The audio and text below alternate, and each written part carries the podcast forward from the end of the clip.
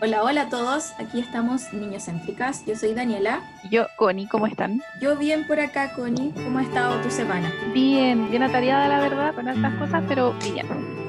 Estas cosas hemos revisado hartos documentos para poder de este capítulo que se llama Voces en Dictadura. Así es, eh, es nuestro cuarto capítulo y nos gustaría igual indicar que a propósito de que estamos ya muy cerca de cumplir un año del estallido social, es que pensamos muy importante poder relevar y validar las voces de los niños, niñas y las jóvenes y los jóvenes que han vivenciado este momento histórico en, en el país. Sin embargo, a medida que nos fuimos adentrando en este tema, nos dimos cuenta de que estos niños y y estas niñas eh, de hoy son hijos e incluso nietos de personas que fueron niños, hay, harta repitencia de palabras, en dictadura. Entonces, por esto mismo es que decidimos dividir en dos partes o en dos capítulos para en este profundizar netamente en la dictadura y el próximo capítulo va a ser respecto del estallido social como tal. Claro, y en relación a, a estos dos capítulos, claro, están bastante relacionados entre sí a pesar de estar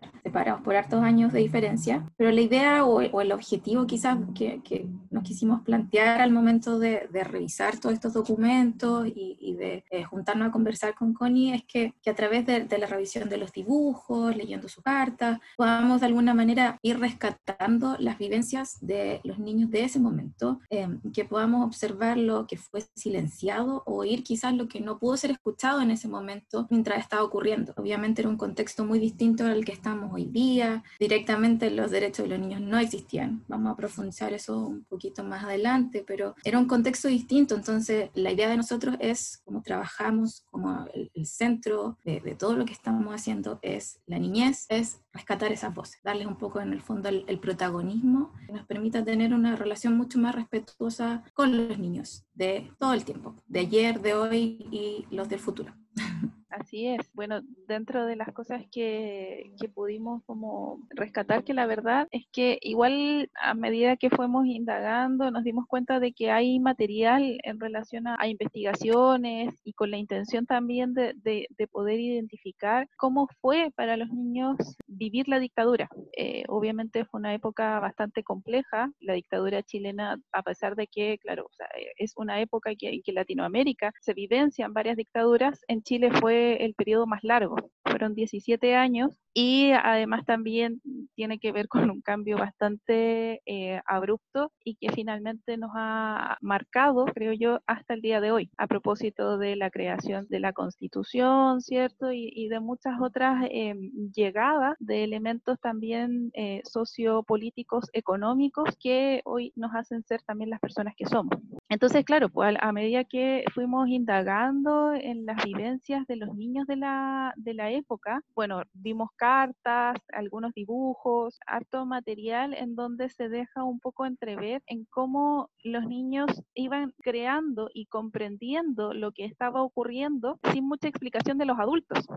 Claro, cómo fueron en el fondo construyendo esa realidad em, en base también a lo que veían, a lo que le podían contar los papás. Y recordemos también que, lo, que los niños son actores sociales, pues, que están involucrados en la construcción de, de sus propias vidas, de su propia historia Así que vamos a, ir eh, desmenuzando un poquito esto que les comentaba Connie, de los dibujos, de las cartas, de todas sus creaciones. También quizás mencionar que muchos de los, de los textos, de los papers, de presentaciones, de un montón de, documentos que leímos, eh, eran de Patricia Castillo. Eh, parecía que, que, estaba, bueno, que está súper dedicada a, rescatar justamente esto, rescatar esa vivencia o esa experiencia de los niños en ese, en ese tiempo. Eh, y también hacen harto referencia al, al, material que existe disponible en el Museo de la Memoria. Eh, quizás también hay, hay, mucho más material para que a los que les interesa el tema también puedan ir revisando. Sí, la verdad es que, eh, bueno, a mí me pareció bien, bien interesante. casi todos los textos creo que, que leímos eran o, o, al menos tenían una pincelada de, de, de, Patricia Castillo.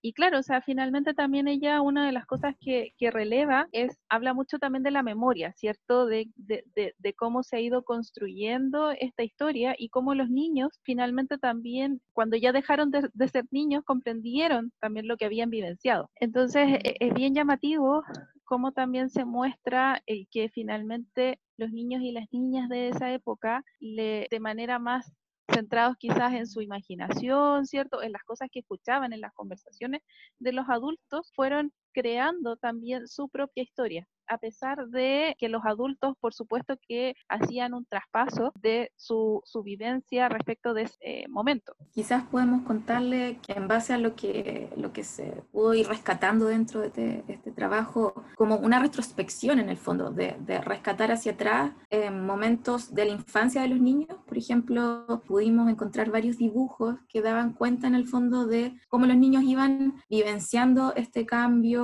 este cambio social, cómo iban leyendo un poco este contexto. Entonces, por ejemplo, podíamos encontrar dibujos de niños que dibujaban eh, unas escenas muy normales en una plaza, por ejemplo, jugando en las plazas, y el detalle que llama la atención, por ejemplo, un helicóptero rondando. Había otro dibujo, recuerdo, de un niño haciendo como un graffiti en la pared que decía no a la repre, supongo que iba a decir no a la represión, y salía interrumpido por una fuerza policial, no, no sé específicamente cuál era, pero eh, salía interrumpido y el niño corriendo. Eh, en el fondo, ¿cómo como, esas cosas que de repente uno dice, no, es como del mundo adulto, lo que está pasando lo entienden solo los adultos.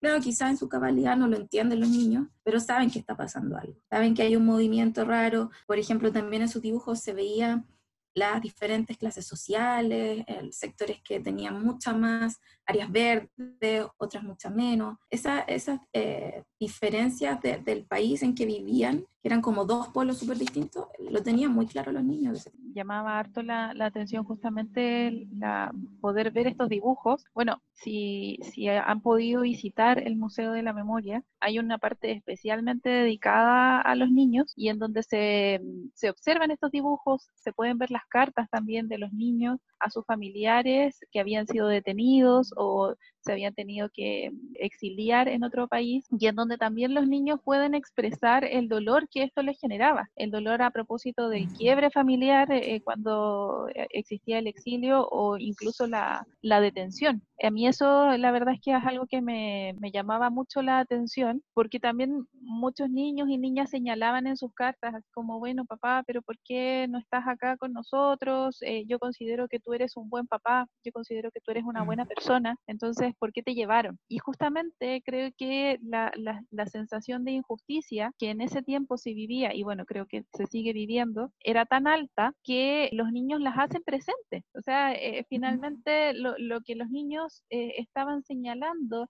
en sus cartas, en sus dibujos, era lo que los adultos también estaban sintiendo y por lo cual también estaban, se estaban manifestando de alguna manera, a, a, pesar de la represión, por supuesto, que existía, pero de alguna manera los adultos también estaban señalando y estaban acusando la existencia de esta injusticia. Sí, yo creo que eso es lo, lo que comentas tú, lo doloroso de, de, los testimonios. A mí me pasó justamente eso, que eh, leyendo estos distintos eh, documentos que encontramos, eh, me encontré en el fondo enfrentando algo que quizás yo no quería enfrentar. O sea, cuando conversamos de este tema, yo te dije, para mí solo pensar en eso eh, me, duele. Y claro, leyendo esos testimonios son súper desgarradores. O sea, que le preguntan al papá, por cómo decías tú, o sea, ¿por qué te vas si tú eras un, o sea, ¿por qué te llevaron si tú eras un padre bueno? Hay algo que, que no, no, concuerda en sus cabezas. O sea, la, la lógica de un niño es como si eres bueno, ¿por qué te van a castigar? Y también pensar que quizás esa, esa duda o esa pregunta la dirige en una carta a un papá, eh, ese papá no le puede responder quizás de una manera muy, muy, muy fácil eh, eh, o muy clara de lo que está pasando. Quizás esa, la mamá que quedó sola en la casa con, con el niño o con los niños también está en el fondo muy afectada emocionalmente, quizás tampoco está viendo esta, esta pregunta, tampoco está pudiendo responder esta pregunta de ese niño. Entonces, eso es como lo que, lo que más traspasa al leer estos testimonios, es la soledad quizás en que se podían eh, encontrar, como esas preguntas quizás caían un poco al vacío, el, el, como el desamparo. Yo mm. creo que el, desamparo en, en, en, la niñez, bueno, para nosotros que trabajamos y amamos a la niñez, eh, es muy doloroso. Y, y también la, la, la, empatía en el fondo, lo que en los mismos testimonios de los niños, se dan cuenta de niños que empatizan con el dolor de otros, así como una chiquita que me recuerdo una entrevista que decía, sé que no solamente es mi caso, sé que otros niños tienen otros problemas, tienen sus papás cesantes. Este era un testimonio de una niña hija donde tenía desaparecido. Entonces, claro, a pesar de su dolor, eh, logra empatizar con un otro que también está, está doliente, también está sufriendo. yo creo que para mí personalmente revisar esos testimonios fue encontrarme con un dolor que a pesar de los años cala muy fuerte. Yo creo que, que eso es algo no menor, que a pesar de, del tiempo que ha pasado, es un tema, eh, o la dictadura en sí misma sigue siendo un tema súper vigente. Y, y lo más complejo de todo es que los niños de esa época, efectivamente, yo siento que fueron invisibilizados a propósito de que tampoco los adultos tenían las respuestas para poder darles eh, de, de, lo que estaba pasando, porque además también, o sea, el, el nivel de, de, violencia que se vivenció fue, fue muy crudo. Entonces, yo creo que, claro, a nivel social era algo tan duro, tan complejo, que era muy difícil también para los adultos poder traducirlos en palabras eh, que los niños también pudieran entender. A mí algo que, que, que, me llamó mucho la atención en uno de los textos de Patricia Castillo, que mostraban cartas de los padres eh, detenidos hacia sus hijos. Y en general las cartas señalaban, bueno, eh, pórtate bien, eh, cuida a tu mamá, preocúpate de estudiar mucho, sácate buenas notas. Y, estaban muy centradas las cartas un poco en el deber ser, quizás, en, en tener buenas acciones, en no dar problemas sin embargo, tampoco era una, una acogida, ¿cierto? Clara ni, ni, contenedora quizás hacia sus propios hijos, cosa que eh, ella misma eh, explica en el texto que en las cartas que se pueden leer de otros países como Argentina, los adultos sí tratan de explicarle de manera lúdica lo que estaba pasando. A mí eso me, me impactó un montón porque dije, pucha, o sea, finalmente esto igual eh, es un problema que se arrastra de mucho, mucho tiempo atrás y donde nuevamente aparece el adultocentrismo. Aparece, ¿cierto?, el adulto diciéndole al niño, bueno, o sea, cuando seas grande vas a entender lo que pasa. A mí eso es algo que, que, que me recuerda mucho y, y, siento que es una frase súper ochentera. Eh, entonces, eh, siento que, que, en general la, la vivencia de ese periodo para los niños fue así traspasada por los adultos. O sea, bueno, cuando seas grande en realidad vas a entender lo que está pasando ahora. Uh -huh. Entonces, eh, eso igual eh, es súper heavy porque finalmente lo, lo, que pudo haber generado en los niños fue no comprensión de lo que estaba pasando y también una vivencia súper como ambivalente, porque había niños que vivían en familias que eran, estaban en contra de, de, de Pinochet, ¿cierto? Y, y est estaban movilizados, ¿cierto? Por, eh, por por finalmente sacar del poder a Pinochet y habían otras familias que sí estaban a, a favor, pues entonces finalmente estaban estos dos polos y los niños también en eso se sentían un poco ambivalentes. Eh, algo que me, me, recordaba mucho cuando leí de esto es Machuca, la película. Claro, como decías tú, en, en Machuca, claro, se veían dos mundos, o sea, dos chiles en el fondo. Claro, claro. Y, y claro, esa, esa, reflexión que tú dices de, de, de, que los niños recibían de vuelta en el fondo como esta, esta instrucción o estas solicitudes de ser buenos niños, por lo que, lo que relatan en los documentos, eh, los niños lo incorporaban súper rápido, decían, sí, eh, yo me voy a portar bien, no voy a llorar, voy a estudiar mucho, para que tú estés un poquito contento. Sí. Entonces también eh, esa manera de asumir sin querer una, una, responsabilidad respecto al bienestar del otro, también yo creo, claro, con la mejor intención, uno lo lee y, y siente, pucha, qué peso tenía ese niño en ese momento en sus hombros de, de hacer sentir bien a un padre que lo está pasando pésimo. Y, algo que también me quedó muy, muy grabado, una reflexión de un niño que lo habían entrevistado por un documental eh, que decía, hay que cambiar el mundo, la violencia familiar, hay que cambiar la mentalidad. Si yo estoy protestando contra el gobierno y después agarra charchazo a mi hijo, yo creo que ahí no se saca nada. Y esa era una reflexión de un niño de 10 años, como en el fondo las consecuencias de la violencia, de, de ser consecuente también con, con, lo que uno dice y lo que uno hace. Cómo esos niños de 9, 10 años logran hacer esa reflexión, cómo tuvieron que crecer de, de sopetón debido al, contexto social. Sí, yo creo que, eso es, es un punto súper importante, el cómo finalmente la, la llegada de, de, la dictadura genera una sensación de que, claro, o sea, tienen que crecer los niños, tienen que hacerse cargo de cosas que quizás antes eh, no las hacían. De partida, porque claro, o sea, eh, muchas familias se vieron afectadas a propósito de que detuvieron o exiliaron a familiares, como decía recién. Entonces ahí también muchos niños tuvieron que ocupar el lugar que ese adulto ocupaba. Entonces, eh, desde ahí también el nivel de afectación, o bueno, también por otro lado estaba el, el nivel de, de pobreza que, que, se generó a partir de, de la dictadura. Bueno, antes obviamente había, pero en ese momento momento se vio incrementado y en donde también los niños tuvieron que cambiar sus sistemas de vida, ¿cierto? El sistema de alimentación. Entonces, como tú dices, o sea, e, el cambio tan, tan abrupto, tan repentino en sus vidas, por supuesto que genera un quiebre, por supuesto que, o sea, yo creo que, que todas las personas que, que, que, vivieron en esta época, siendo adultos, eh, niños o, o, o, viejos, generó un impacto, por supuesto que sí. Bueno, yo nací ah, ya al final de la dictadura, sin embargo, claro, o sea, para mí también ha sido eh, algo con lo que yo también he crecido. Eh, hay un montón de cosas que, que yo sí recuerdo. el otro día cuando hablábamos te comentaba de que en algún momento fui al centro con mi mamá y hubo una protesta y empezaron a tirar lagrimógenas, yo me empecé a ahogar, nos metieron como al preunic. Yo lo único que recuerdo muy bien es el olor a lagrimógena y a colonia que, que me ponían para yo poder como respirar. Entonces eh, es súper impactante finalmente el cómo quizás todos tenemos algún recuerdo de esa época y son recuerdos igual violentos. Sí, yo bueno, también pues ya que conversamos, también me recordé un evento muy parecido al tuyo, también con, con mi familia, habíamos ido al, al, centro a comprar una tele y se lo comenté a mi mamá, pues y me dijo, uy, ¿te acordás? Como, pero si tenías como 3, 4 años.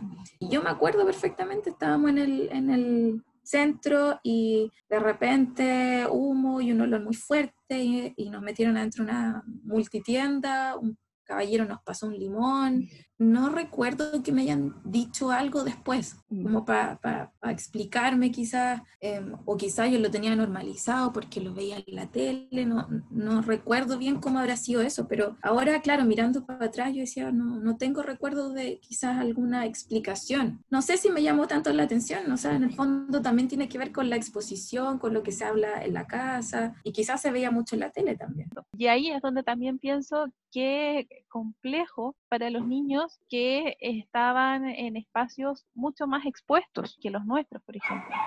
Entonces, eso, claro, pues también es lo, que tú señalas, o sea, cómo ellos también tienen que llevar esto, no sé si, si lo llevan como un peso, en donde también esto se puede convertir como en una especie de, bandera de lucha, en donde yo decido, bueno, ya, o sea, yo voy a hacer justicia de alguna manera, ¿qué hago con todo esto?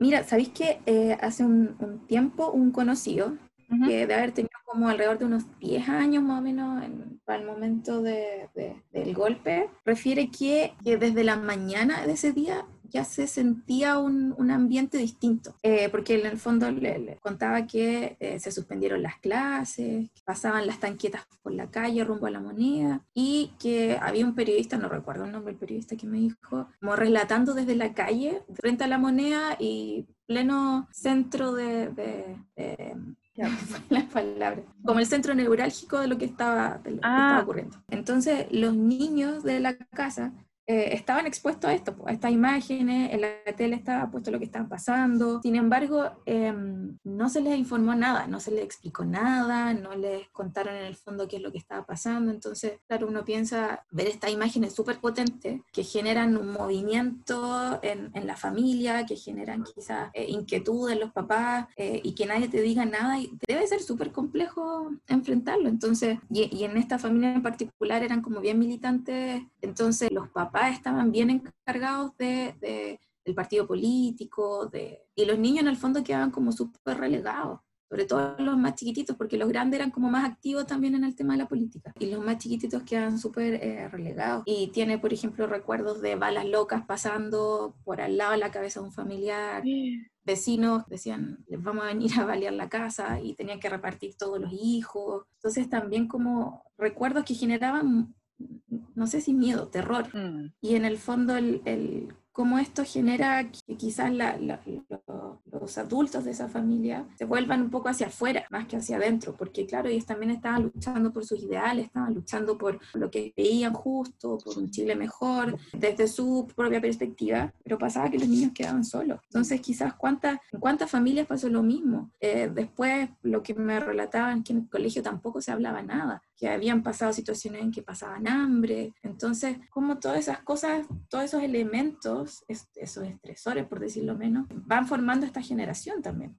Bueno, yo creo que algo que hay que recalcar es que en esa época todavía no existía la Convención de los Derechos del, del Niño y menos aún Chile la había ratificado, o sea, Chile la ratificó recién en agosto del 90. Entonces, me parece súper eh, heavy cómo también los niños estaban invisibilizados finalmente. Es, generó el que los niños tuvieran que un poco, claro, ir hacia donde los papás fueran a ir, ¿cierto? A propósito de esto mismo, o sea, eh, independiente del partido político en el cual militaran o la orientación política con la que se identificaran, eh, existían riesgos. Por supuesto que para un lado había más riesgos que para el otro. Sin embargo, finalmente los niños se ven expuestos a estas situaciones y en donde nadie les pregunta nada, sino que tienen que ir nomás a, esconderse, ¿cierto? Tienen que, que hacer filas, tienen que hacer distintas cosas, tienen que ejercer distintos roles a propósito de estos cambios tan abruptos y que no eran explicados. Yo creo que desde ahí también eh, aparece la o, aparece también nuestra necesidad lo de realizar este capítulo centrado en la validación de estas voces, en donde también nos interesa poder comentar, poder eh, identificar,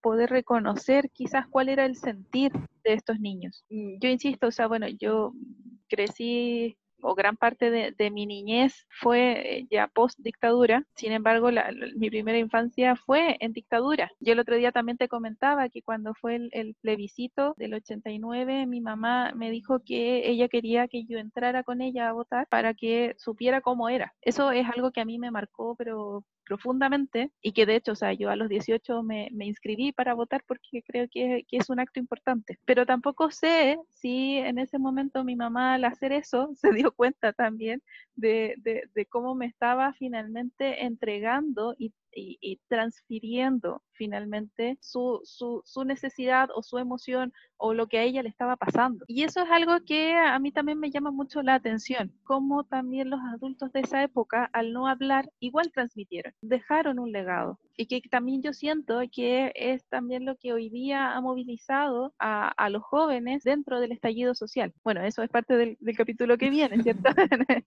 pero, adelanto. Eh, claro, pero justamente yo siento que quizás los adultos de esa época, no sé si todos, por supuesto que no, pero quizás muchos no, no se llegaron a dar cuenta de cómo estaban impactando en la vida de sus hijos, de sus hijas y de todos los niños que los estaban rodeando. Sí, eso que, que tú dices de, de, muchos niños que no les queda otra más que involucrarse en el fondo, en el fondo en estos espacios de participación política de los papás. Me acuerdo de, un testimonio que leímos de, un, de una niña en ese tiempo que era muy chiquitita que decía, em, yo sabía que tenía que ir al kiosco em, y no moverme ahí y andaba como con mi dirección anotada y todas las cosas en el bolsillo en el caso que eh, mi papá desapareciera. Entonces, claro, los niños en el fondo, muchos, no todos, como dices tú, muchos para adaptarse a las necesidades de, de ese momento histórico, tuvieron que hacer esto tuvieron que conocer ese plan familiar, ya, en el peor de los casos, chiquillos, ya, esto es lo que hay que hacer. Sí, esto también me, me llamó mucho la atención, eh, que las familias, muchas fueron incorporando este, este plan en el caso que alguien desapareciera, que alguien faltara. Y claro, en el fondo era como seguridad que les podía, dar a los niños en ese momento. No es que se olvidaran de ellos, eh, sino que es como, ya, ok, esto es lo que te puedo ofrecer hoy día, no te puedo dar más seguridad que esto. Entonces también eso es súper potente el, el el ir leyéndolo. Sí, y también eh, porque en esa época, y, ya existían de antes algunos colegios que, claro, eran más de izquierda, entonces en donde también iban los hijos de los militantes, por ejemplo, como el latino de, eh, latinoamericano de integración eh, y otros más. Sin embargo, en otros colegios iban todos, pues entonces los niños también tenían que silenciar cosas que escuchaban o que les decían, como esto mismo, o sea, de, de este plan de que si alguien desaparece, ¿cierto? O no sé si llegan eh, los militares, tú tienes que hacer tal cosa. Y habían cosas que estos niños también tenían que silenciar para no dar a conocer finalmente cuál era el pensamiento político de su familia. A mí eso me, parece algo tremendamente violento, porque finalmente también es negar una parte de ti, ¿cierto? Es negar una parte de, de tu propia construcción y vivir en esta ambivalencia, que debe ser durísimo debe ser muy, muy complicado. Y para un niño también tener esa responsabilidad, o sea, no sé, pues de repente a los niños, no sé, se les sale cualquier cosa y lo cuentan como si nada, porque para ellos es un secreto, para ellos tienen una, una son muy honestos, eh, no son de andar mintiendo ni, andar, ni, ni de guardarse información, entonces de repente los niños que de chiquititos te, te enseñaran como decís tú, no vaya a decir que somos de tal partido político, no se te vaya a salir que conocemos a tal persona. Qué tremenda responsabilidad tenían los niños en sus hombros en ese tiempo. Desde ahí es que, claro, o sea, yo creo que es algo súper importante de, de, reconocer el cómo, insisto, los adultos vamos traspasando y vamos contándole a los niños, porque los niños son parte de este movimiento, de este momento histórico. Probablemente, eh, no sé, pues, nosotras hubiésemos sido distintas si hubiésemos nacido a fines de los 90 y no a fines de los 80. O a principio. o claro. Echa el agua sola. Entonces, desde ahí es que nos parece también altamente significativo el poder ir reconociendo o ir validando quizás herramientas que promuevan la comunicación dentro de la familia, si es eso. Y en relación a eso mismo que dices tú, el, quizás que no existió la posibilidad, porque era un, momento de sobrevivencia para mucha, mucha gente, de que no hubo esa posibilidad de, de quizás de conversar, de analizar, de hablar, incorporar esto de, de una manera quizás no tan, no tan brutal como ese encuentro con la realidad de muchos niños es que posteriormente se creó en, en nuestro país, en Chile, las, eh, los PRAIS, que son los programas de reparación y atención integral de salud, por en el fondo todas las consecuencias y emocionales también les tocaron vivir a, a las víctimas en ese momento, eh, a las víctimas, a sus hijos y a sus nietos. Ellos ofrecen en el fondo atención para estas tres generaciones, pero a veces consideran como primera generación a los padres que, fueron violentados en ese momento y a los hijos que estaban presentes mientras esto ocurría. Entonces, claro, como en ese momento no existía eh, la instancia como para ir elaborando, para ir entendiendo, para ir entregando esta información de manera más respetuosa hacia los niños, es que a posteriori, ya cuando se, se, evidencian en el fondo las afecciones emocionales en, la vida de las personas, se, se, genera también este programa. Y también eh, sería entretenido que pudiéramos revisar un poco algunos testimonios de los mismos psicólogos que trabajan en ese programa de reparación. Lo que refieren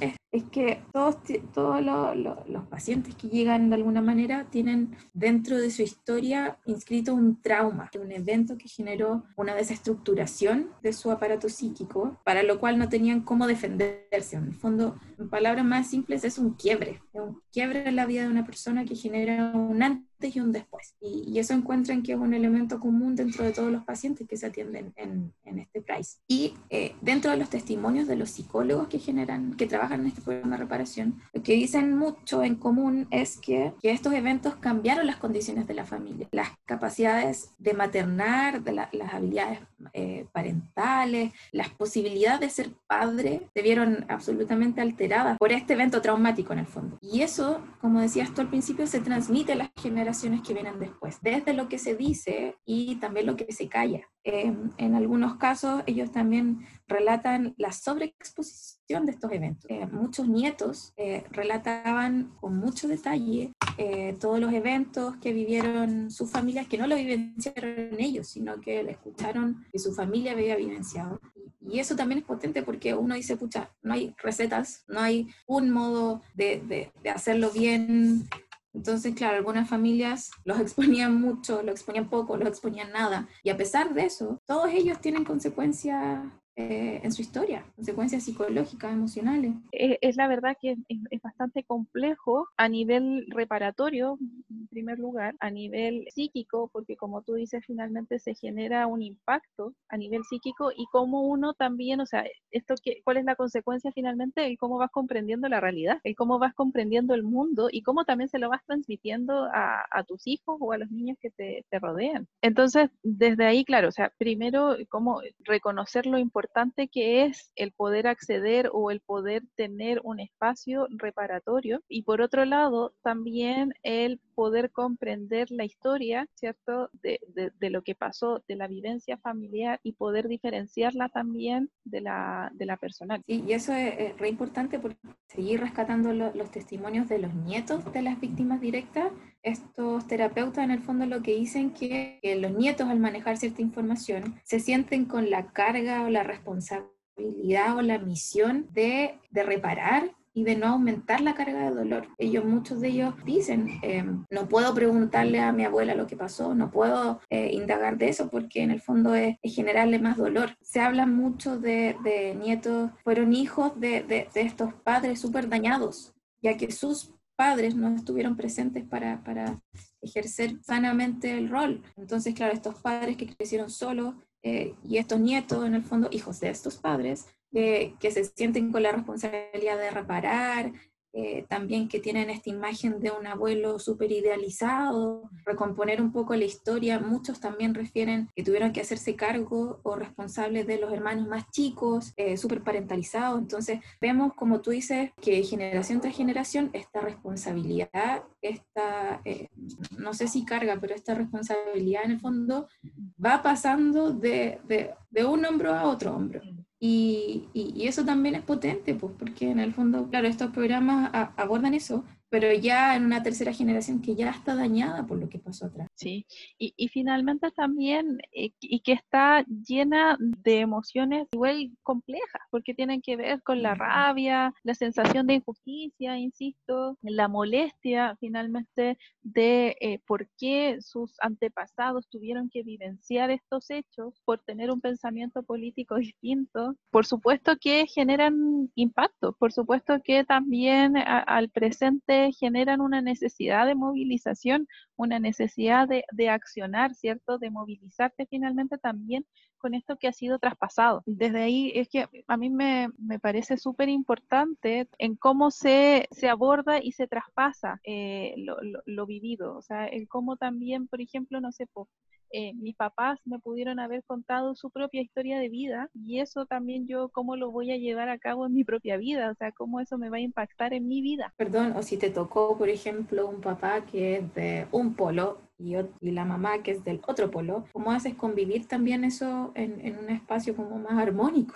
Claro, claro, por supuesto, o sea, qué, complejo, volvemos a, esta ambivalencia, ¿cierto? En donde no hay claridad finalmente de qué es lo que está pasando, el, el crecer también con miedo, o este miedo que también fue traspasado por, por tus papás, por tus abuelos, por quien sea, es algo eh, de lo que también hay que hacerse cargo. Dentro de, de, de, también los relatos aparecen el que como muchos adultos fueron detenidos o exiliados, entonces se quedaron los abuelos a cargo de los nietos. Y estos nietos finalmente tuvieron que también ejercer el rol de sus padres. O sea, es, es como, que, es como que hay una generación que se, se, no sé si se olvida, pero es, es, como que se invisibiliza, entonces la generación que viene tiene que hacerse cargo de ocupar ese rol.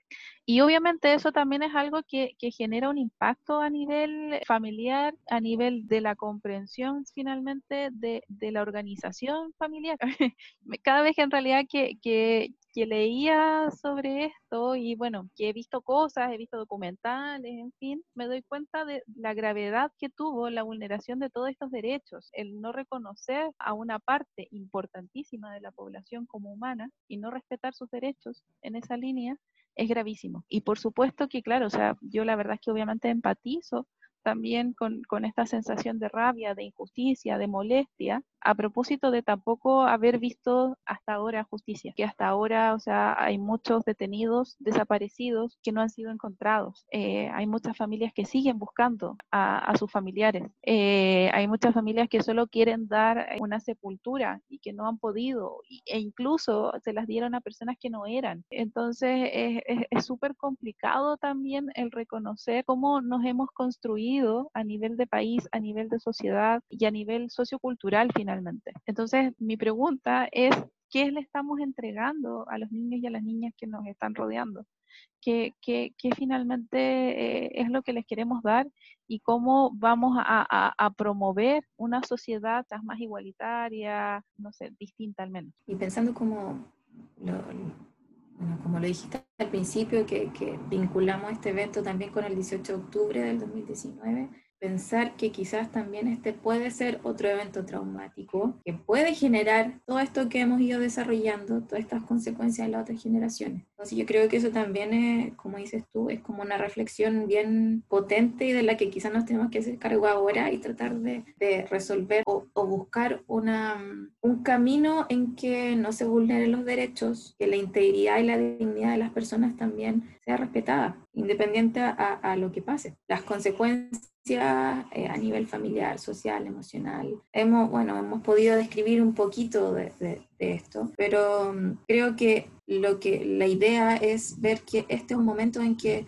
podríamos repetir la historia en el sentido de las consecuencias a las generaciones futuras o en las que podríamos quizás buscar una manera más respetuosa para todos. Sí, y finalmente también ayudar en la elaboración de este trauma. Bueno, a, propósito del estallido social, muchas personas que fueron niños en esa época eh, reexperimentaron eh, y revivieron sus traumas a propósito de la dictadura. Entonces también quizás esta puede ser una oportunidad de, de, poder elaborar, o sea, de poder construir y de poder reconocer de una manera más amable, más amigable, todos los traumas generados en esa época y que hasta hoy finalmente nos, nos repercuten. Entonces, claro, o sea, e, es súper importante el cómo se está escribiendo y el cómo se está transmitiendo lo que estamos viviendo y lo más importante, creo yo, es poder comentarles a los niños lo que está pasando de la manera más amigable. Y de ahí, claro, pues eh, inevitablemente los niños también van construyendo sus propias opiniones, y lo que a mí me parece maravilloso, o sea, eh, finalmente eso también es lo que nos da la oportunidad a construir eh, sociedades cada vez más diversas, más integrales. Eh, y bueno, ya vamos cerrando. El tiempo nuevamente se pasó súper rápido, Dani. Como les dijimos al inicio, esto, bueno, es, es un poco la, la, introducción también al capítulo que viene, relacionado principalmente con la vivencia del estallido social, con los niños, las, las niñas y los jóvenes. Y bueno, eso, ya vamos cerrando. No sé si quieres comentar algo, Dani. Um, mira, yo, como lo que te dije al principio, yo por niñocéntrica, por ti me atreví a a, meterme en estos temas porque creo que yo personalmente trataba de, evitarlos por, por, la carga que tiene como emocional eh, y, pensar también cómo lo vivió mi familia, cómo lo vieron mis papás. Pero creo que, que claro, como lo que hemos conversado, el, el, el, para generar cambios hay que estar consciente, hay que estar despierto, hay que estar ahí pendiente, conociendo también la historia. Entonces creo que, que, es un poco tarea de todos el, el, hacernos cargo, el saber lo que está pasando, saber qué pasó, cómo podemos ayudarnos a transitar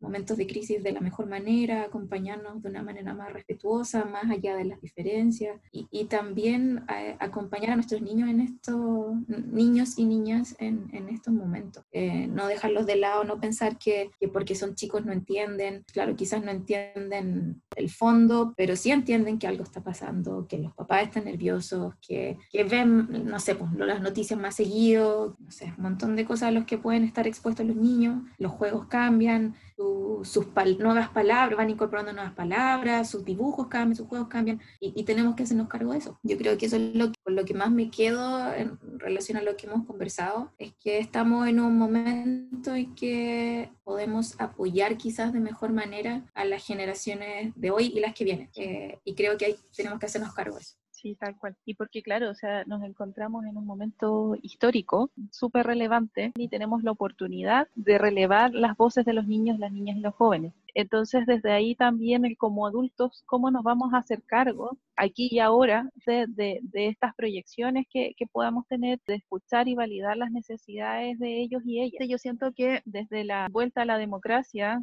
la supuesta vuelta a la democracia, hasta ahora igual generó un impacto súper potente y que se vio en octubre del año pasado a propósito del estallido, o sea, cuando decían Chile despertó, es porque, claro, o sea, yo creo que muchos teníamos esta sensación de, de, de estar durmiendo, de no saber o, o no, sí, no, no, saber bien cómo hacerte cargo de, de, esta sensación o estas emociones que, que, que vienen ¿cierto? A propósito o desde la dictadura. Desde ahí es que, bueno, yo eh, te agradezco mucho finalmente la, apertura porque sé lo, complejo que, ha sido. Para mí, en lo personal, es muy, muy importante y, y quiero ser también súper respetuosa al abrir este tema porque a mí sí me parece muy relevante finalmente el identificar, el valorar las voces de los niños de esa época, pero también insisto, es algo que, que, lo hacemos con mucho respeto. Bueno, eh, como siempre, agradecer a todas las personas que nos escuchan, nos acompañan. Esperamos que les haya gustado el capítulo de hoy. Todo lo hicimos con, con todo el respeto posible y con la necesidad y la intención de solamente relevar las voces de los niños en dictadura. Así es que muchas gracias, Dani, y nos vemos en el próximo capítulo. Nos vemos. Cariño a todos. Besos. Chau, chau. Chao, chao.